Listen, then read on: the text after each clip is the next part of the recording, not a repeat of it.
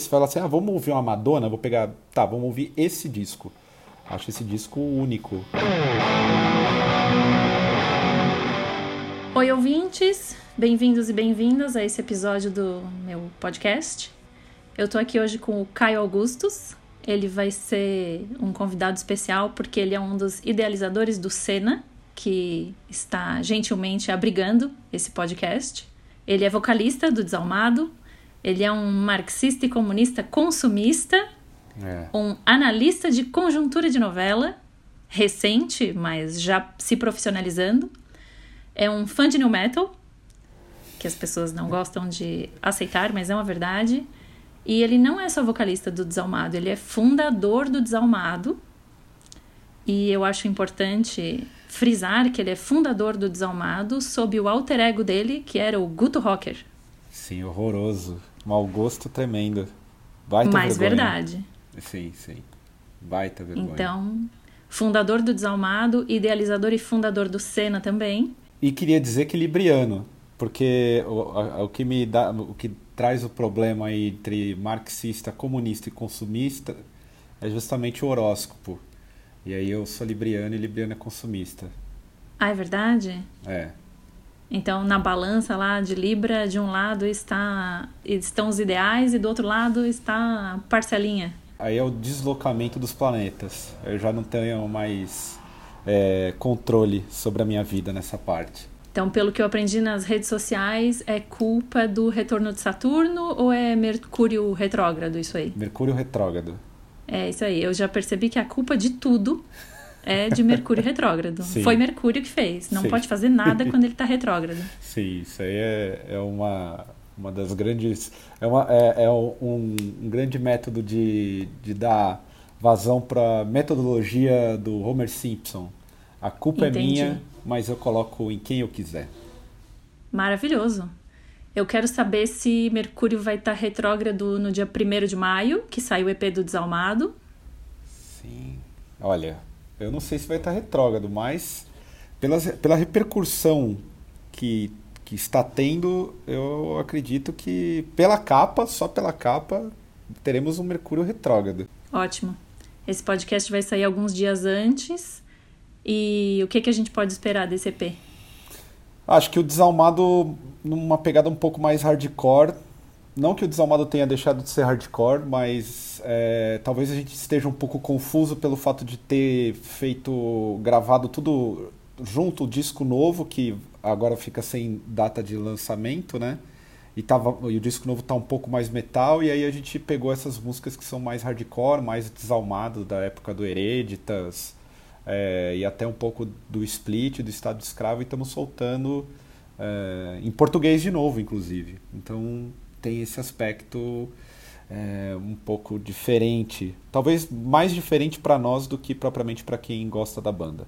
Entendi. Então quem gosta da banda não vai se deparar com um Desalmado New Metal. Não vai ser dessa Hum, vez. Não é dessa vez. Dessa vez, dessa vez não, inclusive, apesar que eu tenho que. E aí a gente pode retomar a questão do, do Mercúrio retrógrado, que eu tenho percebido nas minhas ações recentes que de alguma forma eu estou flertando brutalmente com o meu período New Metal, porque nos últimos meses eu comprei nada mais, nada menos do que cinco pares de tênis e eles estão divididos entre Adidas e Puma.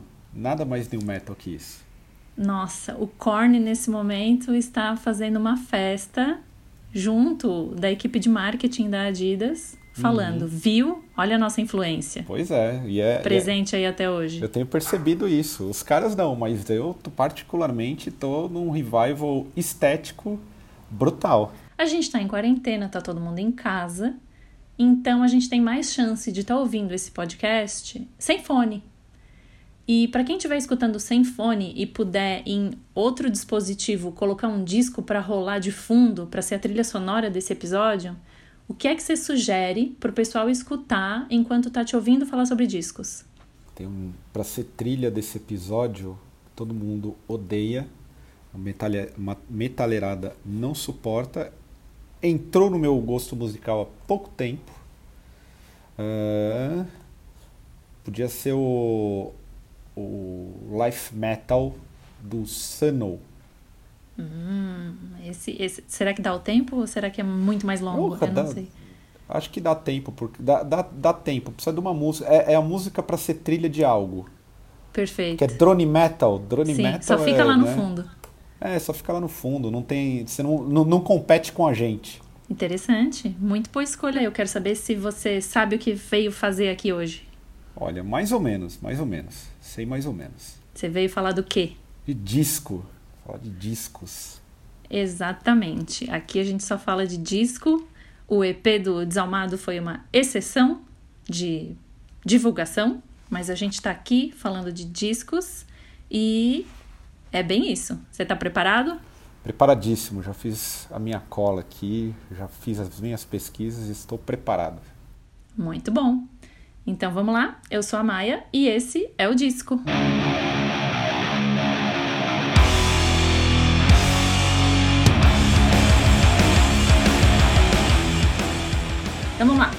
Primeira pergunta que foi criada na época da incipiência desse podcast. Ele ia ser um podcast físico. As pessoas iam até um lugar para lá nesse lugar responder as perguntas.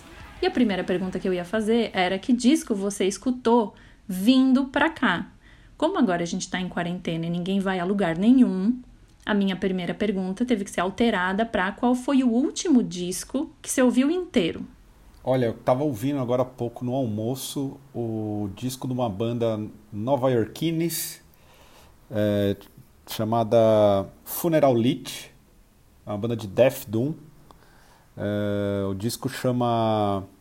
É, putz, fugiu agora. Death Meditation. Disco muito bom, Bom, muito bom. por que, que você escolheu esse?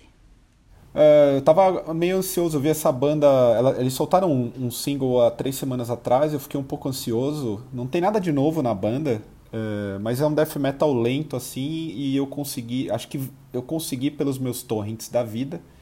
E tô ouvindo desde é, da meia-noite de hoje. Um bom disco, bom disco de death metal, Muito interessante. Direto do Torrent. direto do torrent. É isso aí. Eu quero saber, eu, eu incluí uma, uma pergunta no seu episódio, porque você é assumidamente metaleiro, Uhum. mas também é assumidamente um cara que faz letras com conteúdo muito distante do metal tradicional. Sim. Teve alguma coisa que você escutou, teve alguma banda que você ouviu e te influenciou em termos de letra? Porque eu sei que as bandas que você gosta, assim, que eu conheço, não pendem tanto para esse lado na hora de compor letra. É, e tem aquele estereótipo do metal de que é tudo fogo, diabo, bode, Beuzebu, caveira, é, cruz de cabeça para baixo e velas vermelhas. E como é que você chegou nas suas letras em termos de. Não do que você leu e de outras influências, mas em termos de discos mesmo? Tem algum? Eu acho que tem, tem uma progressão. Acho que o, o, o principal disco, pra mim, ainda como, eu tenho como referência o Chaos AD do Sepultura. É o, o- a e já chegamos no referência. Sepultura É. em menos de seis, minutos. Sim, o Chaos AD do Sepultura, mas também tem o, o Enemy of the Music Business do Napalm Death. Eu acho que é meio, meio uma progressão, porque eu comecei o- o- no death metal, né? Sim. Apesar do Sepultura ser o carro-chefe, eu debandei pro death metal, então o Morbid Angel era o, meu- a minha principal banda. Sempre foi a minha principal banda.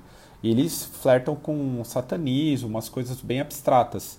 Sim. Então eu, eu, eu, eu meio que minhas composições em termos de letra é, ficava entre os dois. Ainda, ainda nos, talvez nos últimos três álbuns do Desalmado tenha destoado muito, Sim. mas foi muito mais prospecto do que eu leio. Então é, talvez a melhor referência seja o Sepultura para tristeza de muitos. Pois é, mas não tem, O Chaos AD. não tem como sair, não tem como fugir, É, então ninguém vai ficar surpreso com essa resposta. É, e é só um disco de nada mais, nada menos de 27 anos, se eu não me engano. 27 Por- anos é, de Chaos AD. Exatamente. E super atual. Super atual, super atual. É verdade. Fala pra mim um disco que você só foi ouvir muito tempo depois do lançamento, mas assim, anos, anos mesmo. Ah, deixa eu ouvir isso aqui então, que eu nunca ouvi na época. Putz. ah, como, é, é um disco do do Fate No More. Eu sou um, um super fã do Fate No More atrasado assim. Eu não gostava de Fate No More na, na nos anos 90 e o disco que que eu peguei para ouvir é um clássico é do Pelicano. É o Angel aqui. Dust. Angel Dust, esse mesmo. Isso aí. E acho, acho esse disco maravilhoso assim, maravilhoso. Eu demorei nada nada quase 23 anos para ouvir esse disco. Nossa, foi, foi realmente bastante. É, eu não, não dava bola. E olha que eu ainda peguei a fase do New Metal, querendo ou não. E eu não dava bola pro, pro, pro Fate No War. Achava um porre. O que, que te fez? É porque tinha muito fã. O que, que te fez ouvir o disco então? Justamente o fato de eu achar um porre. Tem duas bandas que, que, que eu fiz esse, esse, digamos assim, esse plot twist. O Fate No More, uh, que eu achava que era impossível eu não, não ter ouvido e ter tantas pessoas que gostavam do Fate No More. Sim. Isso me incomodava. Você foi tentar e... testar a lógica. É, por que, que todo mundo ouve menos eu? Por que, que, todo mundo fala que isso é tão maravilhoso e eu não acho tão maravilhoso? E aí peguei pra ouvir o Angel Dust e falei, porra, é um negócio muito bom. Acho que foi o Fate No More e o Bolt Thrower, que é uma banda inglesa de death metal, que na época eu achava barango horroroso e depois de muitos anos eu ouvi de novo e falei, putz, que lance maravilhoso. Doido, né? É muito doido isso. É muito doido. É, a, Fã gente, velho, a assim. gente tem que ter uma chance, não adianta. Tem, tem, é. tem disco que merece. Pois é. Esses, o Feito No More é o maior exemplo que eu tenho. E o Angel Dust te abriu o caminho para ir ouvir o resto da discografia da banda ou você ficou por ali, assim? Não, ouvi o restante da, da, da discografia e descobri realmente, faz todo sentido o Fate No More ser a banda que venerada que é, né? Sim. Tipo, uma banda muito completa. Muito completa. Boa definição. É, é, ela é muito completa, tipo, tem um... É difícil o vocalista que, que flerta com, com metal, num tom mais pesado, né? Mesmo que seja não tão metal, que tenha é, a variedade que o, o o porra, esqueci o nome dele. Mike Patton. Mike Patton tem. Pode crer. Então, ele é um cara fora do comum. Então, porra. Tem outro disco que é o King, King for a Day. Depois. É, o, o King Album for a of Day. the Year. Album of the Year, o, isso aí. Que eu acho maravilhoso esse disco. Muito bom maravilhoso. É, é assim, é o. O, o Fate No More tem uma trinca de discos maravilhosos. Que para você são esses aí, é essa sequência. São, são. Eu acho essa sequência absurdamente incrível. É, eu também gosto muito. King for a Day, acho realmente um disco incrível. Acho muito bom mesmo. Se você tivesse que apresentar o Fate No More para alguém, você ia e mostrar um disco só, assim, você tem que dar a cara da banda através daquele disco ali. Seria com Angel Dust? Não, não seria com Angel Dust. Seria com o Album of the Year. Sério? É. Eu acho que aí é quando a banda tá muito muito madura assim musicalmente. Os caras sabem, não que eles não, eu não acho que o Fate No More nunca soube o que estava fazendo, não é aquela banda que vai se construindo. Sim. Mas eu acho que esse aí é, é, é do tipo assim, os caras fazem uma parada muito boa, muito boa mesmo, impecável. Para você o cartão de visitas do Fate No More seria esse disco? Seria, seria, seria esse disco. Interessante. Eu achei que você ia falar o King for a Day, que seria a minha É um baita escolha. disco. É, é um baita disco. É um baita disco. É um baita disco. Mas eu acho o Album of the Year. Ele é pleno. Assim, aquele disco que tá tudo pronto, assim. Pô, isso aqui é, é o, o, o, pico, o momento mais alto da banda, assim. Muito bom. Em termos técnicos Sim. e tudo mais, musicais, por aí vai. Interessante. Eu acho muito bom. Interessante que a banda acaba ali, né? É, Antes então, da volta, né? É, é o pico e do tipo, puta, vamos acabar aqui. É, mas é interessante justamente porque daí não fica fazendo um monte de disco que acaba sendo medíocre e te desaponta, que é a minha próxima pergunta. Eu quero saber de um disco que você esperou muito para sair e aí quando saiu você ficou muito desapontado. Olha, tem um que é recente, é da minha da, da numa das bandas da minha vida que é o do Morbid Angel, que é o King, Kingsdom Disdained. Esse disco ele marcava o retorno do segundo vocalista da banda, o Steve Tucker. E tinha, a banda tinha, tinha diluído, todo mundo tinha acabado e ficou só o guitarrista. E quando teve essa volta e a remontagem da banda, criou-se uma possibilidade do, do Morbid Angel fazer alguma coisa muito pesado, muito extremo. E o disco é uma bosta completa. É horroroso. Putz. É um pavor, assim. E você um tava pavor. esperando com muita expectativa. Muita expectativa. Eu, para ter uma ideia do tamanho a frustração, volta e meia eu pego esse disco para tentar ouvir de novo e entendê-lo. E eu sou da opinião que quando você tenta entender muito um disco, é sinal que ele é muito ruim. Muito interessante, porque nós já tivemos um episódio aqui com o Estevam do Desalmado e ele falou de um disco mais ou menos a mesma coisa. Ele falou: às vezes eu acho que eu escutei esse disco de trás para frente ou de cabeça para baixo, porque eu não consigo entender. É. E às vezes é isso, Sim. né? Não vai dar para entender. Se não deu para entender até agora, é porque não vai rolar. É que a gente acaba criando meio que uma expectativa do tipo, principalmente quando é uma banda que você gosta muito, de que em algum momento uh, eles vão soltar, eles vão reviver o, o, o, mesmo disco que você uma vez ouviu. E na maioria das vezes eles só estão cumprindo o contrato com gravadora, não tem a mesma.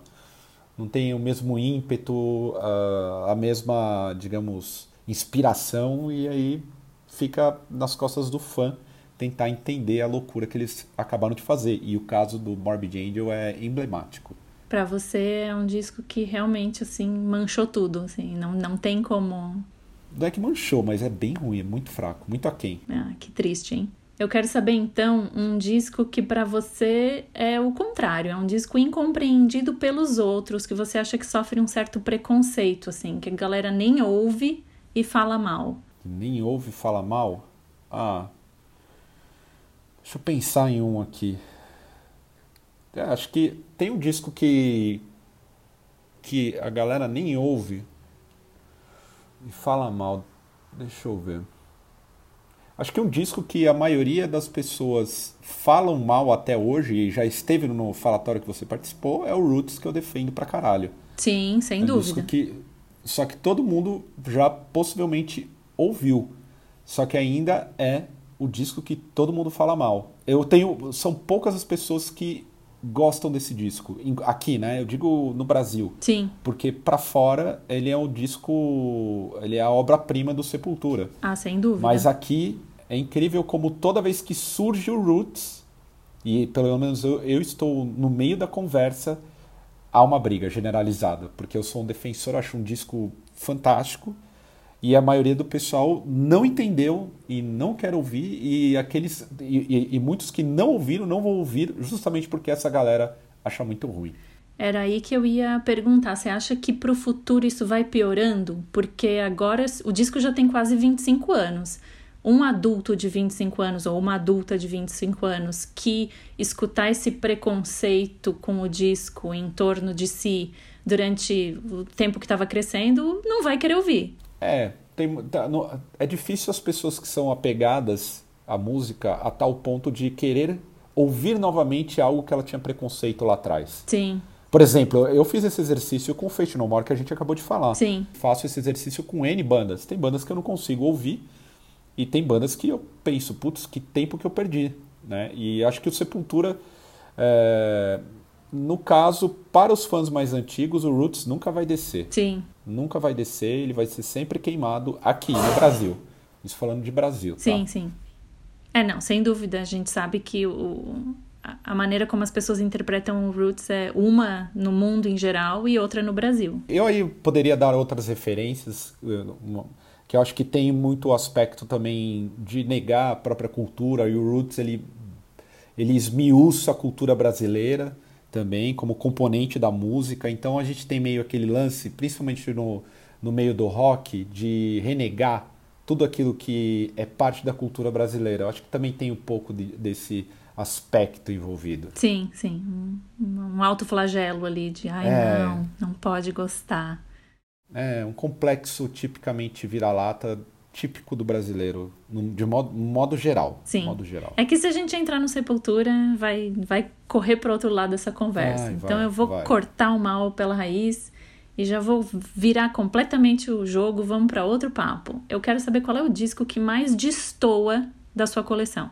O disco que mais destoa da minha coleção, uh, por incrível que pareça, é, é, é, o disco François da Desirel a autora do Voyage Voyage. Olha só. Eu acho esse disco maravilhoso do começo ao fim. E é muito atípico porque esses, os discos dessa época, dos anos 80, com esses grandes hits, Sim. normalmente é, são discos de no máximo duas músicas boas. Sim. É, são o total do disco ele é muito ruim assim. Normalmente você tem duas músicas boas e sete muito ruins. E no caso da Daisy Hell é absolutamente o contrário. Esse disco François é muito bom, do começo ao fim. Do começo ao fim. Eu, eu colocaria tem uns cinco sucessos, hits assim. Interessante. Acho maravilhoso. Ele destoa completamente. Verdade. E tem, tem uma questão que eu não tinha parado para pensar, mas é que nessa época também a gente às vezes nem tinha acesso ao disco, né? A gente tinha acesso à faixa que foi trilha da novela e comprava Isso. a trilha da novela. Exatamente. Então não Era a tinha- faixa da trilha. O artista não tinha nem como provar que o disco era bom ou ruim, porque a gente nem chegava no disco. Você acabou de Exatamente. mencionar um artista que eu não conheço o disco, definitivamente. Nunca chegou em mim. É, isso é muito curioso. É muito curioso mesmo. Eu, eu fui conhecer esse, fui pegar o álbum para ouvir há uns cinco anos assim e é um disco impecável, impecável, Muito interessante. impecável, muito bom. Vou François. ouvir. E eu quero saber um disco. Você falou do. do- Você deu o exemplo do Morbid Angel, que foi um disco que você tinha uma expectativa alta. E aí, quando aconteceu, não era nada do que você queria, né? Nada do que você tinha esperado. Tem um disco de uma banda que voltou, que não é exatamente o mesmo caso, não sei, né? Pelo que você descreveu, é mais ou menos o mesmo caso. Mas tem uma- um disco de uma banda que voltou, principalmente uma banda que voltou depois de muito tempo, e que te surpreendeu? Foi bom?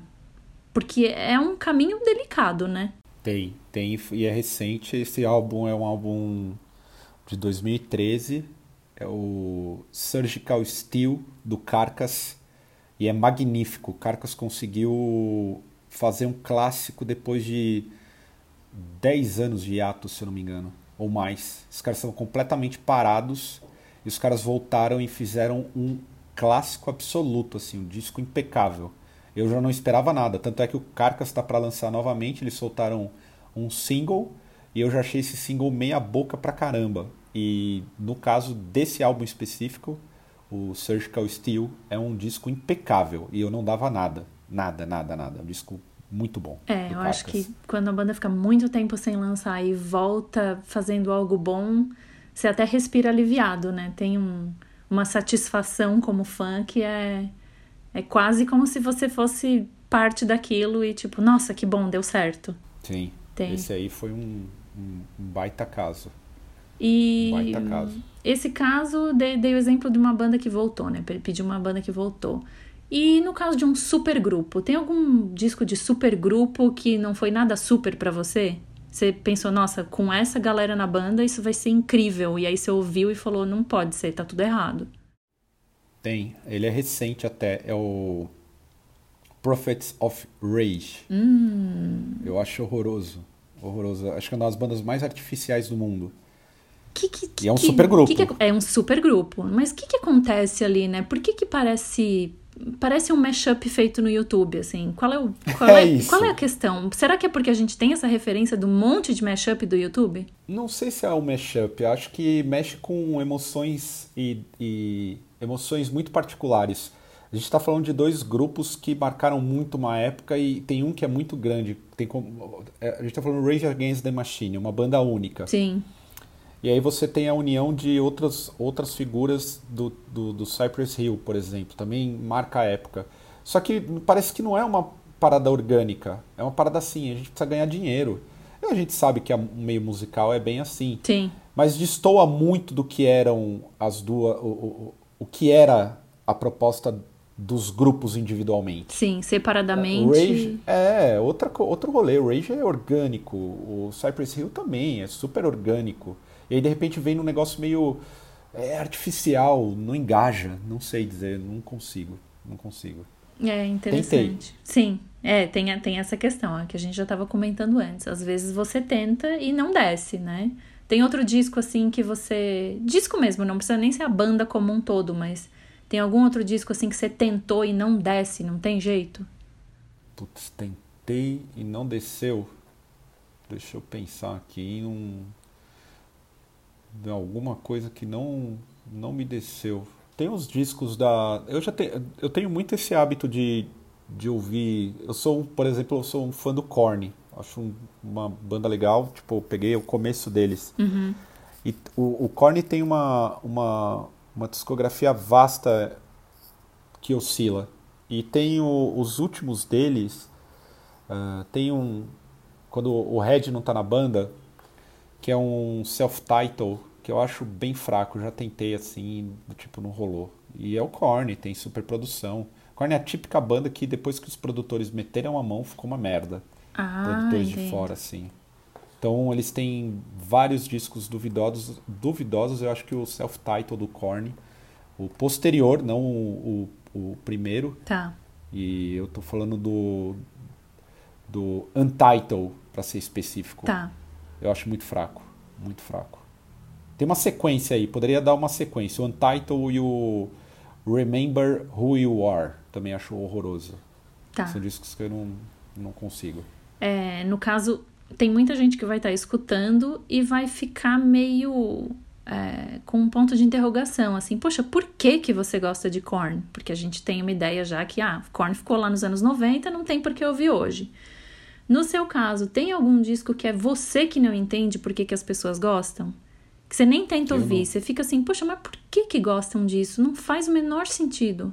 Putz, tem vários, vários, vários, vários. Acho que um, um disco que eu tentei ouvir e não faz sentido, e agora eu vou fugir completamente do metal, é quando começaram a falar pra mim que o disco Lemonade da Beyoncé era incrível. Ah, sim, esse foi um grande, um grande texto da consigo- internet. É, eu acho um bom disco, mas não um disco incrível. Não, não acho um disco tudo isso. Eu pa- parei pra ouvir a Beyoncé e o pessoal acha o cúmulo, tipo, a per- perfeição está ali. Hum, não considero. Não achei esse, essa apote- apoteose do, da artista Beyoncé. Achei um disco qualquer nota. É, eu acho que talvez essa descrição tenha sido o que me fez nem ter esse interesse, né? Porque descreveram como se fosse mudar o futuro da música. Sim, e não tem nada de novo, tanto é que ninguém lembra. É, exatamente. Ninguém lembra desse disco. Não é um disco que você vai falar assim, puta, esse disco aqui marcou época. Não, não marcou.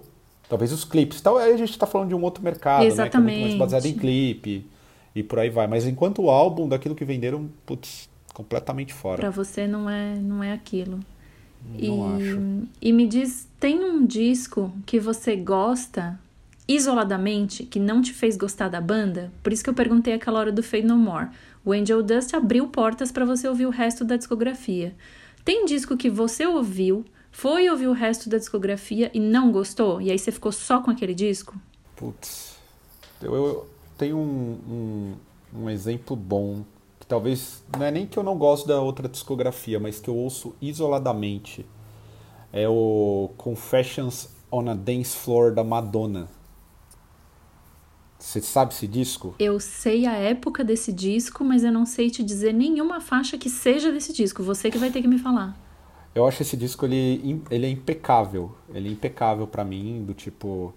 ah, O que, que é teve de que ela single? tava- Teve. Ai, deixa eu lembrar. Mas era é, aquela fase house MTV da Madonna, que ela tinha clipes maravilhosos, tipo. é, da galera subindo nas paredes, literalmente. Eu acho que isso foi depois do Music. É, depois o Mil- Music, Tá. aquela capa clássica em que ela tá usando um, um body do tipo rosa. Foi a época mais house Tá, dela. eu sei, eu sei qual é, mas eu te confesso que eu nunca escutei esse disco. Eu tô parada na Madonna dos anos 90. Então, esse disco, eh, esse disco eu acho muito bom e é completamente isolado, assim. O resto do, do- da discografia da Madonna eu não parei pra ouvir. Eu acho. Se fala assim, ah, vamos ouvir uma Madonna, vou pegar. Tá, vamos ouvir esse disco. Acho esse disco único. Teve. Você vai lembrar, teve aquela música Hang Up. Ah, sei. Que ela tá de patins. Isso. Que tem um sample do ABBA. Exatamente. Tá. É, Exatamente. então é a única faixa que eu conheço desse disco. Se o disco for nessa linha, eu já quero ouvir. É, é um disco totalmente house, assim. Ele foi eleito o melhor, di- o melhor álbum de dance eletrônico pelo, no, no Grammy em 2007. Muito É um interessante. puta disco. Puta disco. Esse pode ser um disco que destoa um pouco, né, da sua coleção, não 100% como que você me, me falou antes, mas eu quero saber se tem um disco polêmico que você gosta. Esse não é necessariamente um disco polêmico, ele só sai bastante do que a gente está conversando, mas tem algum que você gosta que é polêmico? Tá, polêmico, polêmico. Ah, deixa eu pensar. Eu ia colocar como polêmico, polêmico o próprio Roots, né?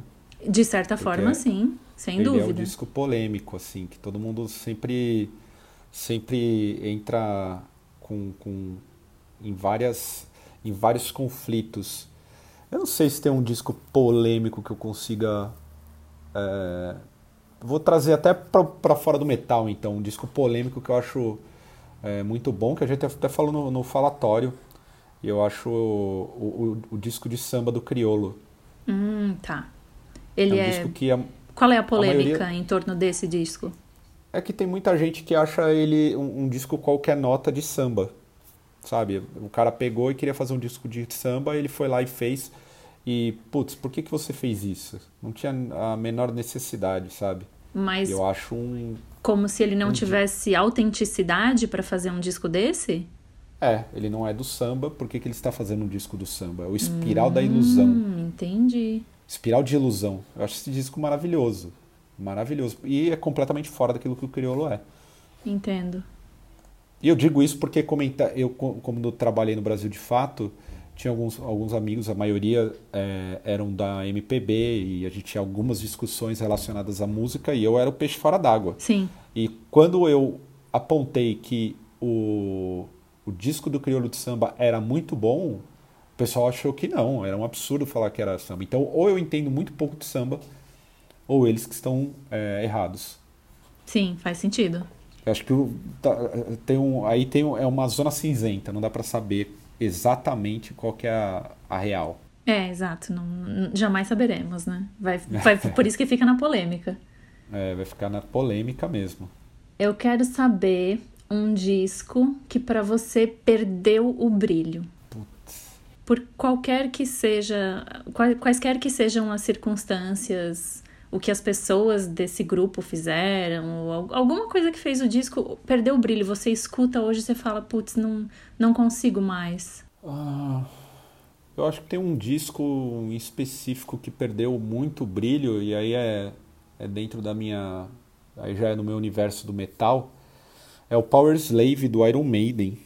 É um disco fantástico, mas eu simplesmente não consigo mais ouvir. Há três tempos mesmo tentei ouvi-lo e não consigo. É um disco maravilhoso, mas não vejo mais sentido.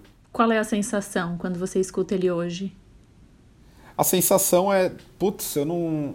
Por que, que uma época eu gostei muito do, do Iron Maiden e por que, que agora é, não faz nenhum sentido? Eu poderia trilha, até listar outros, tem uma gama aí, poderia colocar todas essas bandas, final dos anos 80 de metal, começo dos anos 90, que eu não ouço mais. Poderia colocar discos do Metallica, do Slayer, do próprio Pantera, que eu olho para trás assim e falo assim, putz, esse disco nem é tudo isso. Mas eu acho que o, o Power Slave ele é bem emblemático. Que ele realmente apagou-se para você, não é, é apagou, mais... não, não é mais a mesma coisa. É um bom disco, um disco maravilhoso, todo mundo fala, mas só faz mais sentido para mim. É, entendo. É, é uma banda. Tenho esse hábito. Sim. É uma banda que, que dá abertura para bastante polêmica, porque é uma banda com uma discografia muito ampla e com uma, várias formações, e daí já começa a entrar em discussões infinitas, né? Sim, sim. Mas acho que tem vários outros discos, assim. Eu sou uma, uma pessoa que não, não sou de ficar ouvindo clássicos. Sim. Eu gosto de ficar. Eu sempre tô atrás de coisa nova.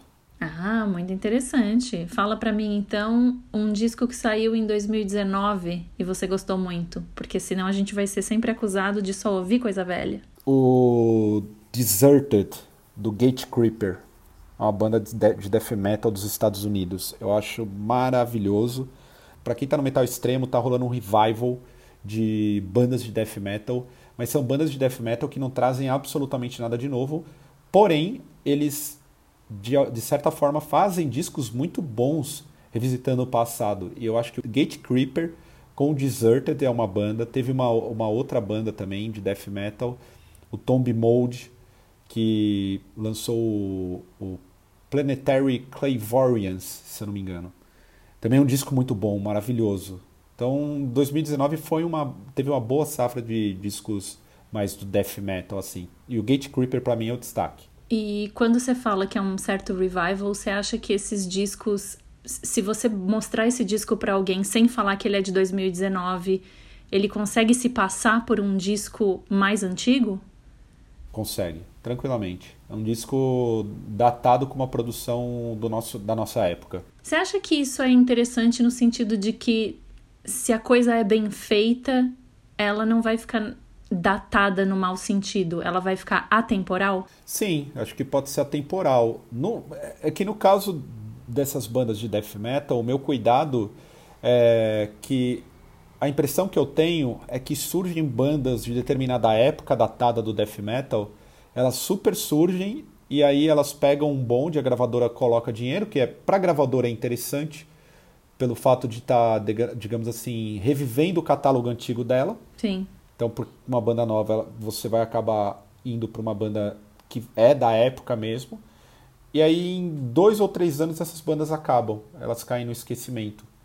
É, espero que não, não seja o caso do Gate Creeper, mas eu vi várias bandas que pegam determinada época, que poderiam ser atemporais, mesmo revisitando, e simplesmente, simplesmente acabam. Não sei por que, que acabam. Talvez não encarem mais a vida da estrada e por aí vai. Ah, sim, tem os aspectos, tem vários fatores fora do disco que a gente tem que levar em consideração, né? Não dá para adivinhar também.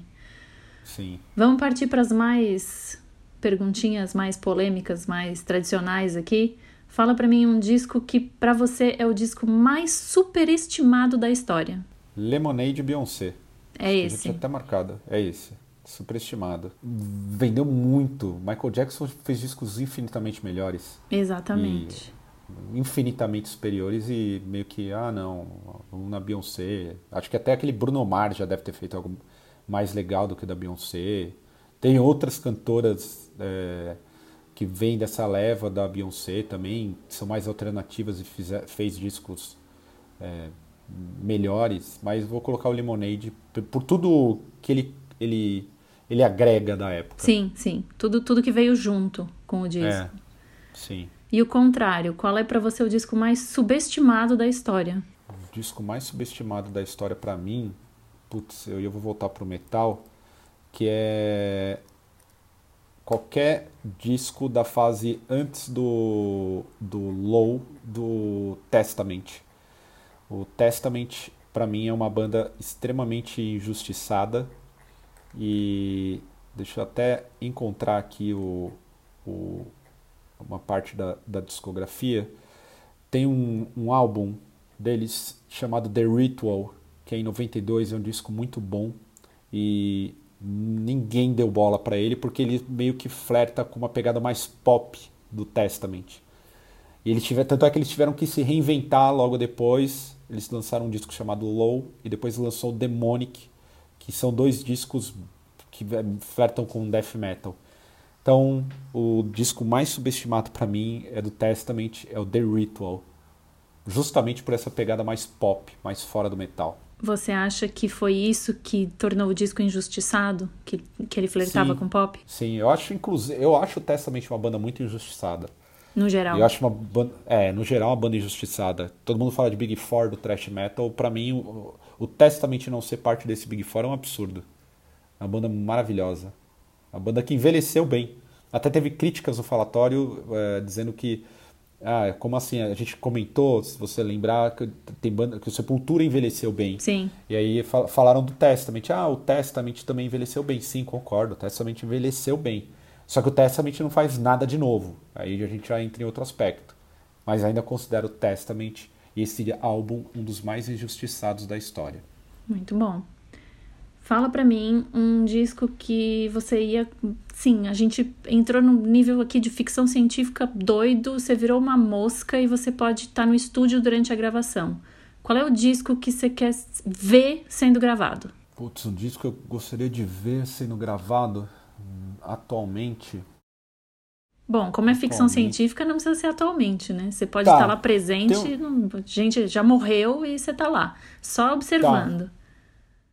É, eu gostaria de ter um disco que eu gosto muito chama, é o The Bleeding, do, do Cannibal Corpse. É um disco de 94 com Scott Burns. Eu gostaria de estar naquele estúdio, sendo parte daquilo tudo. O que, que você acha que você ia presenciar? Ah, eu ia presenciar o ápice de uma banda tentando sair um pouco do que era o death metal da época e, e, e fazendo álbum único. Esse álbum do Cannibal Corpse, para mim, ele é único em termos de sonoridade, em termos de riff, em, em termos de clima. Ele é completamente fora. Não à toa esse álbum ele gera um segundo disco que culmina com a saída do vocalista original da banda.